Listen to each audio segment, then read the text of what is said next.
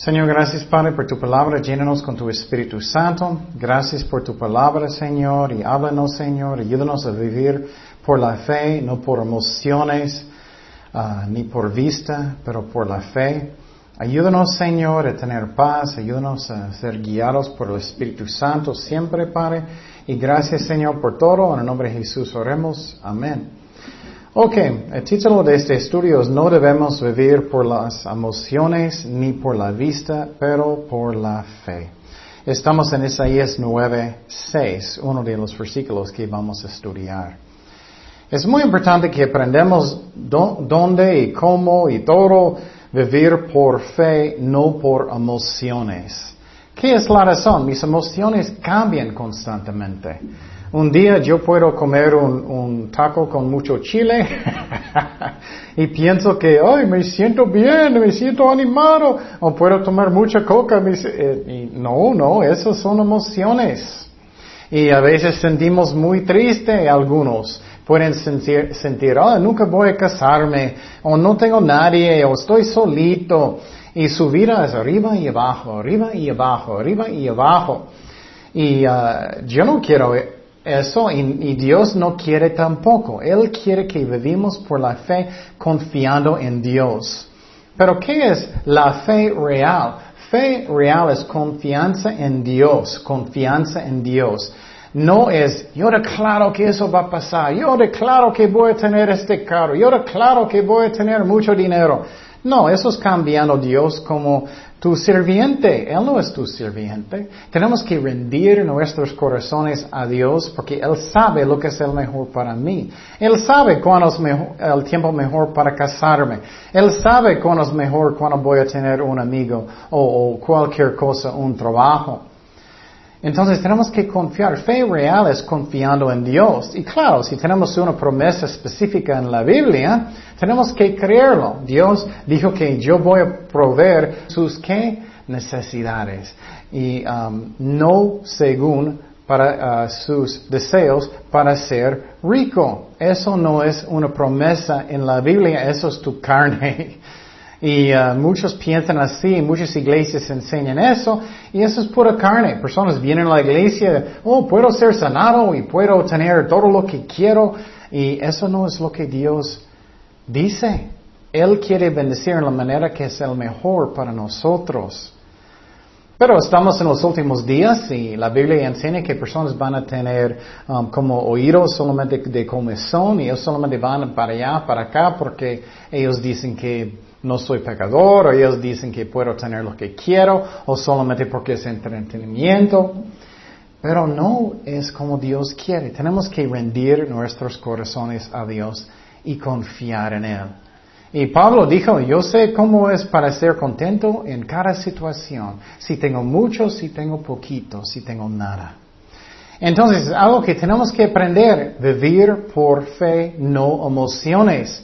Mis emociones cambian constantemente. Mi vista cambia constantemente. Yo puedo ver el dinero en mi mano, oh, estoy contento. Yo puedo ver a mi novio, oh, estoy contento. Oh, no tengo dinero en la mano, no estoy contento. Oh, estoy mirando, no tengo amigos, no estoy contento. Entonces nuestras emociones pueden cambiar constantemente. Es la razón, no debemos vivir por emociones ni por uh, vista. Es muy importante todo eso. Entonces tenemos que vivir por uh, fe, no por vista. Y un ejemplo de eso es cuando un profeta en el Antiguo Testamento se llama Habacuc. Y Habacuc, él estaba mirando Israel. Él estaba mirando que el pueblo andaba muy mal. Como hoy en día. El pueblo andaba bien mal y uh, ellos estaban haciendo cosas que ellos no debían. ¿Y qué pasó? Um, él estaba quejando con Dios. Él estaba diciendo a Dios, Señor, ¿por qué haces eso? ¿Por qué no haces algo, Señor? No entiendo, ¿por qué no estás juzgando a la gente como hoy en día en las calles personas andan borrachos, fornicando, haciendo todo lo que quieren y parece que Dios está permitiendo y parece que Dios no mira o no le importa? Como la ciudad de Ensenada y muchas ciudades hoy en día, casi todo el mundo, andan bien mal y piensan, ah, no importa Dios, Dios no va a hacer nada. No es cierto, Dios va a juzgar un día. Y dice en Habacuc que uh, él estaba quejando eh, con Dios diciendo, ¿por qué no haces nada? Y Dios respondió, y mira lo que dijo Dios en Habacuc 2, 2, dice, y Jehová me respondió y dijo, escribe la visión y declárala en tablas para que corra um, en que leyere en ella, aunque la visión tardará aún por un tiempo, más se apresura hacia el fin y no mentirá. Aunque tardaré, espéralo, porque sin duda vendrá, no tardará. He aquí que aquel cuya alma no es recta se engorjece, mas el justo por su fe vivirá. Eso es lo que es el punto. El justo por su fe vivirá. ¿Qué es la razón? Personas tienen que creer que Jesús y Dios es bueno aunque cosas parecían que no. Posible tienes una enfermedad, posible tienes muchos problemas y parece que Dios no es bueno o parece que Dios no va a juzgar y parece que Dios no está haciendo nada. Pero Dios va a juzgar un día. ¿Qué pasó con Noé? Noé, uh, Dios dijo a Noé, edifica una arca. Él lo hizo por 100 años, en medio de personas burlando de Él, en medio de maldad en la tierra. Y Él edificó esa arca para salvar los que querían ser salvados. Pero el problema es que nadie quería, solamente su propia familia y los animales que Dios llamó. ¿Y qué pasó? Dios mandó un diluvio y Dios mató todas las personas en el mundo. Solamente falta ocho. Y muchos dicen, ah, no pasa nada, no pasa nada. Eso es un ejemplo, sí, va a pasar. Y, Dios dijo, nunca voy a juzgar con un diluvio otra vez. Eso es el señal que es el arco iris. Y Dios dijo, eso es un señal que no voy a juzgar con agua otra vez. Pero Él sí va a juzgar con fuego un día. Y en este versículo, en Habacuc, Dios está diciendo, Habacuc, estás enojado, estás pensando que no voy a hacer nada y no es cierto. Aunque tú no puedes ver nada, no debes vivir, vivir por emociones. Sí voy a hacer algo, soy justo, soy santo. Y Dios está diciendo, eh, el justo por su fe vivirá. ¿Y qué es la razón? Porque Dios es santo, Él es amor, pero también santo. Y muchos dicen, ah, Dios no va a juzgar, Él es amor. Pero Él también es santo, Él también es justo. Y por ejemplo, voy a darte un ejemplo, si alguien va a matar a alguien en la calle, ¿tú crees que esa persona merece un juicio? Claro. El, juez no va a decir, oh, soy lleno de amor, voy a dejarlo salir. No. Eso no sería justo. Dios es igual, todos somos culpables de pecado, de mintiendo, de, de muchísimos de fornicación, de emborracharse, de enojarse, de muchas cosas, de codiciar mujeres, de pornografía, de, de no poner Dios primero en sus vidas. Somos culpables. Dios va a juzgar un día. Pero si estás en Jesucristo, Gracias a Dios no vamos a ser juzgados porque Cristo nos salvó con su sangre. Pero tenemos que creer que Dios es santo y Dios sabe lo que es el mejor, aunque parece que Él no escucha, o parece que Él no es justo, o parece que no le importa. No es cierto, Él nos ama. Un ejemplo que me gusta mucho en el Nuevo Testamento era la mujer que su hija estaba enferma. Ella vino con Jesucristo. Ella dijo, mi hija está muy enferma. Y, ella no era judío. Y, los discípulos dijeron, déjalo, déjalo. Este Mesías es para los judíos. Y también Jesús dijo, eso no es para los judíos. Entonces no debo dar la comida de los perros. Entonces, y él dijo los perros chiquitos. Y, dijo, sí es cierto, pero los perros chiquitos comen lo que cae de la mesa. ¿Y qué dijo Jesús? Oh mujer, grande es tu fe. Entonces Jesús sanó a su hija. Pero ¿qué es la lección que es tan importante? Es que Dios es bueno aunque parece que Él no es bueno. Él estaba mirando, ella tenía fe para creer aunque parecía que no tenía amor por ella. Pero Él estaba lleno de amor por ella, pero Él quería ver su fe. Y Él dijo que ella tiene mucha fe. Y tenemos que vivir por fe, no por emociones ni por vista. Ay, mi carro ya no sirve, voy a confiar en Dios para arreglarlo, aunque no entiendo. Oh, ya tengo muchos problemas en mi trabajo y no, no, no sé cómo puede pasar, pero yo confío en Dios para ayudarme. No voy a confiar en mi vista ni mis emociones, voy a confiar en Dios por la fe. Otro ejemplo de eso era Abraham. Dios hizo una promesa a él que él va a bendecir todo el mundo a través de su Hijo.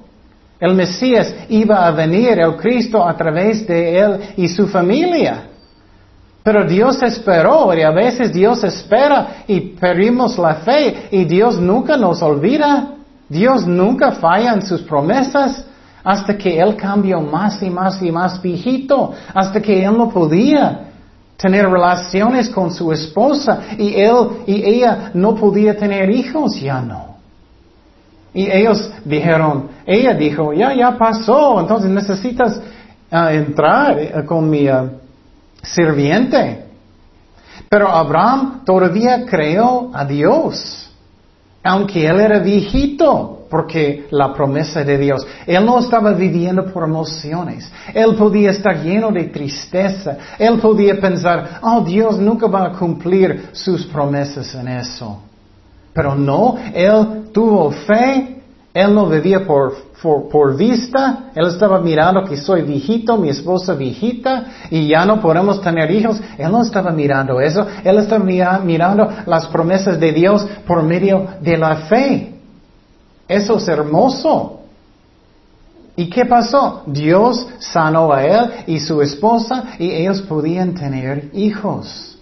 Pero si vives por la vista, si vives por emociones, ella y él podía poner locos, ay, nunca podremos tener un hijo, nunca vamos a tener la bendición, nunca, nunca, nunca, y no es cierto. Deprimidos ellos podían, pero no, ellos podían tener gozo. Tengo la promesa de Dios, Él es fiel. Dice en Romanos 4.3, ¿por qué, uh, porque que dice la escritura? Creó Abraham a Dios y fue contado que por justicia. Su fe, Dios miró que es justicia, es algo justo. Pero al que obra no se le cuenta el salario como gracia, sino como deuda. Mas al que no obra, sino cree en aquel que justifica al impío, su fe le es contada por justicia. Somos salvados por fe, no por obras. Entonces Abraham es un buen ejemplo que él tenía fe, confianza en Dios, aunque él no podía ver nada bueno. ¿Tú puedes hacer eso? No tengo dinero, yo confío en Dios. No tengo nada, yo confío en Dios. Me siento triste, yo confío en Dios. Y con eso mis emociones van a cambiar hasta gozo. También no debemos confiar en milagros tampoco en milagros tampoco. Dice en segundo de Tesalonicenses 2.9, en cuyo, cuyo advenimiento es por obra de Satanás, con gran poder y señales y prodigios mentirosos, y con todo engaño de iniquidad para los que se pierden, por cuanto no recibieron el amor de la verdad para ser salvos.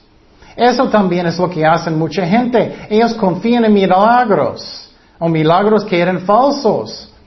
Y no deben. Dice en los últimos días que Satanás y los demonios van a hacer más y más y más milagros y no debemos creer en esos. Pero debemos creer en qué? En la palabra de Dios y sus promesas. Y vivir por fe, no por emociones ni por vista. Piénsalo, más y más milagros va a pasar y van a engañar muchísima gente. Oh, Dios sanó a esa persona y no es cierto, eso va a pasar mucho. Oh, eso es otro milagro y no era.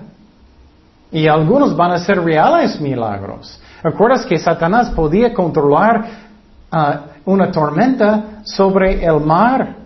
Cuando los apóstoles estaban cruzando el mar y Cristo lo calmó, pero los demonios estaban causándolo. Él tiene poder, no debemos confiar en milagros. ¿Y qué dijo Jesús? Que tenemos que tener mucho cuidado. Mateo 24, 11 dice, y muchos falsos profetas se levantarán y que engañarán a muchos. No poquitos, pero muchos. Eso es increíble. Tenemos que tener mucho cuidado y vivir por fe, no por obras.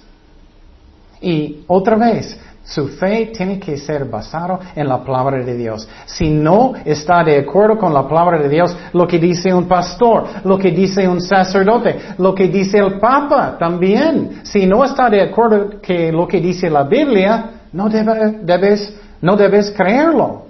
Por ejemplo, ya ellos están haciendo dos papas santos. El, papa ahora dice. Pero la Biblia dice que cada cristiano verdadero es un santo. No solamente algunos escogidos por la iglesia católica. No es cierto. Dice en 2 de eh, Pedro 1.19, tenemos también la palabra profecía más segura en la Biblia, a la cual hacéis bien en estar atentos como a una antorcha que alumbra en lugar oscuro, hasta que el día esclarezca y el lucero de, la mañana salga en vuestros corazones. Tenemos que creer en la palabra de Dios primero, siempre. Si no hacemos eso, Vamos a perder la fe, vamos a ser engañados, vamos a seguir falsas enseñanzas. ¿Qué dice la Biblia? Yo recuerdo cuando yo estaba en Israel, um, miré um, en un museo los pergaminos del mar muerto. Y hay muchos libros de la Biblia del Antiguo Testamento están allá en hebreo. Yo, yo recuerdo mirando, era increíble, el pergamino de Isaías. Y lo que es increíble es casi ningún cambio en tantos cientos de años, la verdad miles de años. Y contiene muchas profecías de Jesucristo. Tú puedes confiar en la Biblia, aunque muchos dicen que hay muchos cambios en la Biblia, no es cierto. Tenemos muchas, muchas copias y partes de copias que llegan desde el primer siglo o segundo siglo del Nuevo Testamento también. También tenemos una traducción a hebreo a griego, se llama Septuaginta, que fue escrito a menos 200 años antes que Cristo nació. Tenemos evidencia de todo Antiguo Testamento antes que Él nació. Cada profecía, cada cosa que Dios dijo, tenemos evidencia que fue escrito antes que su nacimiento. Entonces, tenemos que confiar en la palabra de Dios. Dios es fiel. Y el versículo que estamos estudiando, voy a solamente leer uno, dice en Isaías 9:6. Porque un niño nos es nacido, hijo nos es dado, y el principado sobre su hombro, y se llamará su nombre admirable, consejero, Dios fuerte, Padre eterno, príncipe de paz. Y dice aquí que un niño va a nacer. Eso fue escrito 700 años antes que Cristo nació. Y dice que un niño va a nacer y su nombre va a ser admirable, consejero, Dios fuerte. Nadie es eso, solamente Jesucristo, Padre eterno, príncipe de paz. Entonces su fe debe ser basado en la palabra de Dios y sus promesas. Debe ser. Si no es así, si es por emociones, si es por vista, vas a perder la fe o vas a tropezar en su fe, vas a dudar a Dios mucho posible. O la verdad uh, va a pasar si estás siguiendo mentiras uh, del diablo o de personas. Podemos confiar en la palabra de Dios y vivir por fe. No entiendo lo que está pasando en mi vida, pero yo confío en mi Dios. Él me ama, Él me cuida, aunque no entiendo nada. Finalmente vamos a terminar con una profecía que es increíble, que fue escrito mil años antes que Cristo nació. Dice en Salmos 22, 14. Eso habla cuando ellos um, clavaron a Jesucristo en la cruz. Y eso es increíble. Mil años antes que Él nació. Salmos 22, 14. Dice, he sido derramado como aguas en todos, y todos mis huesos son descoyuntaron. ¿Qué pasa cuando estás en la cruz? Que muchos no saben. Cuando estás allá mucho tiempo, ¿qué pasó? Necesitas levantarte para respirar y bajar para descansar. Levantarte para respirar y bajarte para um, descansar. Pero todavía necesitas apoyarte para que no caes. Pero finalmente, ¿qué pasa con músculos que ya no, no tienen fuerza? Mucho tiempo pasa y que sus brazos van a salir de los hombros descoyuntaron. Mi corazón fue como cera, derretiéndose en medio de mis entrañas, como un tiesto se seca mi vigor y mi lengua se pegó a mi paladar. Y me has puesto en polvo en la muerte, porque perros me han rodeado. Me ha acercado cuadrilla de malignos Horadaron mis manos y mis pies. Mira, está hablando que ellos sí clavaron Cristo en la cruz. Contar puedo todos mis huesos. Ellos nunca quebraron sus piernas. Entre tanto, ellos me miran y me observan. ¿Y qué miramos aquí? Que es increíble. Que Dios es amor, que Dios escribió tantas promesas y profecías en la Biblia que tú puedes confiar en la Biblia y vivir por fe, no por emociones ni por vista. Eso es un requisito, especialmente en los últimos días. Cosas van a cambiar peores y peores. Y Dios es fiel y confiamos en Él. Oremos. Señor, gracias Padre por tu palabra. Llénenos con tu Espíritu Santo. Te pido por los que no, no conocen a Jesucristo, que ellos van a dar su vida sinceramente a Jesucristo y puedes dar su vida ahora a Jesucristo y puedes invitarle en su corazón. La Biblia enseña que la salvación es un don de Dios, pero tienes que arrepentir y tienes que dar su vida a Cristo como su jefe. Y puedes orar conmigo. Señor, perdóname por mis pecados, lléname con tu Espíritu Santo, te doy mi vida y gracias Padre, me arrepiento de mis pecados, Señor y ya eres mi jefe, ya eres mi Señor. Gracias que somos salvados por fe, no por obras, Señor. Y para nosotros como cristianos, ayúdanos a vivir por la fe, no por vista ni por emociones, para que podamos entrar en el reposo de Dios y descansar siempre en Jesucristo. Y perdónanos que, que no están en su reposo, que, que están batallando, pero sabemos que puedes ayudarnos, Jesús. En el nombre de Jesús oremos. Amén.